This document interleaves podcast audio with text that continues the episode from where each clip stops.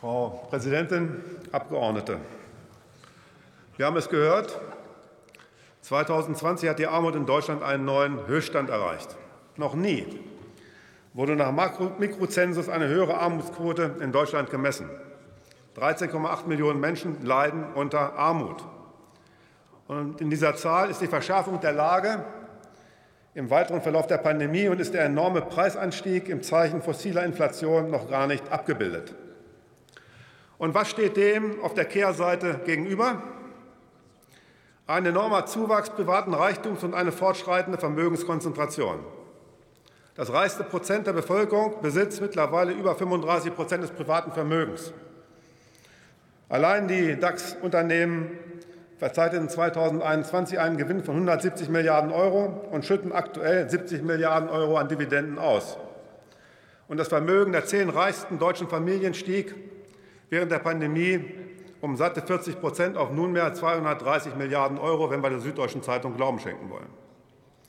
Stetig zunehmende Konzentration privaten Reichtums dort, stetige Zunahme der an Armut Lebenden hier. 2006 lag die Armutsquote noch bei 14,0 Prozent, 2020 waren es bereits 16,1. Arm sein, das heißt schon, das hieß schon vor Corona, jeden Euro zweimal umdrehen zu müssen, im Zeichen von Corona sind weitere Belastungen hinzugekommen, ist die Not noch größer geworden. Arm sein, das heißt, einem höheren Krankheitserkrankungsrisiko ausgesetzt zu sein, das heißt, zusätzliche Aufwendungen bewältigen zu müssen, aus ohnehin unzureichenden Mitteln sich das Nötigste vom Munde absparen zu müssen und gleichzeitig mit dem Wegfall vieler Unterstützungsangebote konfrontiert zu sein, vom Sozialkaufhaus über die Tafeln bis hin zum Schulessen. Und jetzt, getrieben durch den Zustrom Geflüchteter aus der Ukraine und die Verteuerung alles Lebensnotwendigen, hat sie die Lage weiter dramatisch verschärft. Das trifft Alleinerziehende, trifft Erwerbslose, auch kinderreiche Paarhaushalte und Frauen im Alter besonders und trägt dazu bei, dass mittlerweile 25 Prozent der Bundesbürgerinnen den gesellschaftlichen Zusammenhalt ernsthaft bedroht sehen. Zwingt uns das zum Handeln? Ja, in der Tat.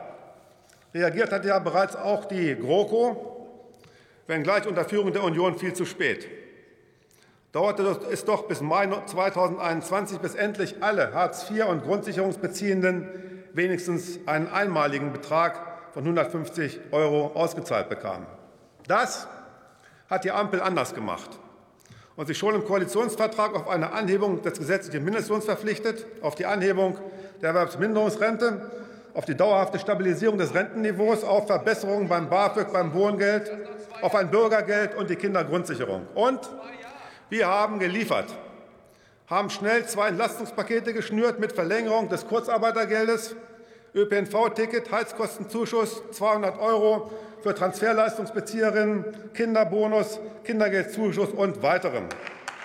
Das bringt spürbare Entlastung, und zwar insbesondere zugunsten unterer und mittlerer Einkommen, wenn auch mit einer Schwachstelle bei den Nichterwerbstätigen. Vieles davon erreicht die Menschen nun ab Juli. Das ist gut und auch sehr nötig. Wird das aber reichen jetzt wo die Preise durch die Decke gehen und es gar zu einem Lieferstopp russischen Gases und zu weiterem Preisanstieg kommen könnte? Wohl kaum. Weiterer Handlungsbedarf zeichnet sich deutlich ab. Wobei eines ganz klar ist. Wir können mit staatlichen Mitteln nicht allen alles ausgleichen. Umso nötiger ist es, die Entlastungsmaßnahmen auf die zu konzentrieren, die es am dringendsten brauchen. Auf die Menschen in der Grundsicherung und im Hartz-IV-Bezug und auf die mit den geringen und mittleren Einkommen. Sie sagen mal ganz ruhig mit Ihrer Rentenpolitik, die dazu geführt hat, dass, wenn wir sie weitermachen würden, Millionen von Menschen trotz jahrzehntelanger Beitragszahlung auf oder auf Grundsicherungsniveau absinken würden. Das ist etwas, was wir nicht wollen. Damit, damit verbietet es sich, wenn wir die Entlastungsmaßnahmen auf die konzentrieren, die es am dingsten brauchen, verbietet es sich, die kalte Progression angehen zu wollen. Denn die Verteilungswirkung dabei ist krass einseitig. 50 Prozent kämen dem höchsten Einkommenszehntel zugute, weitere 16 Prozent dem zweithöchsten. während bei den unteren drei Zehnteln so gut wie nichts ankommt. Das ist das genaue Gegenteil von dem, was jetzt nötig ist. Was es braucht, ist ein Zuschlag auf die Regelsätze für Transferleistungsbeziehende. Sinn machen kann eine erneut progressiv besteuerte Energiegeldpauschale, die dann aber auch für Nichterwerbstätige gelten müsste. Und nachzudenken ist über einen Gas- und eventuell einen Strompreisdeckel auf eine Grundbedarfsmenge, gegebenenfalls sozial gestaffelt. Das wird in den kommenden Monaten zu konkretisieren sein. Wird das Geld kosten? Ja. Wird das womöglich viel Geld kosten müssen? Ja, auch das. Das wirft dann aber auch die Frage auf, ob das überhaupt zusammenpassen kann, in 2023 zur Schuldenbremse zurückkehren zu wollen, auf Steuererhöhungen bei den Starken in der Gesellschaft zu verzichten, die Investitionen für Digitalisierung und Transformation massiv hochzufahren und Menschen in Not und Armut unter die Arme zu greifen und ebenso denen mit den geringen und mittleren Einkommen. Seien Sie sicher, die Ampel wird sich auch dieser Herausforderung stellen.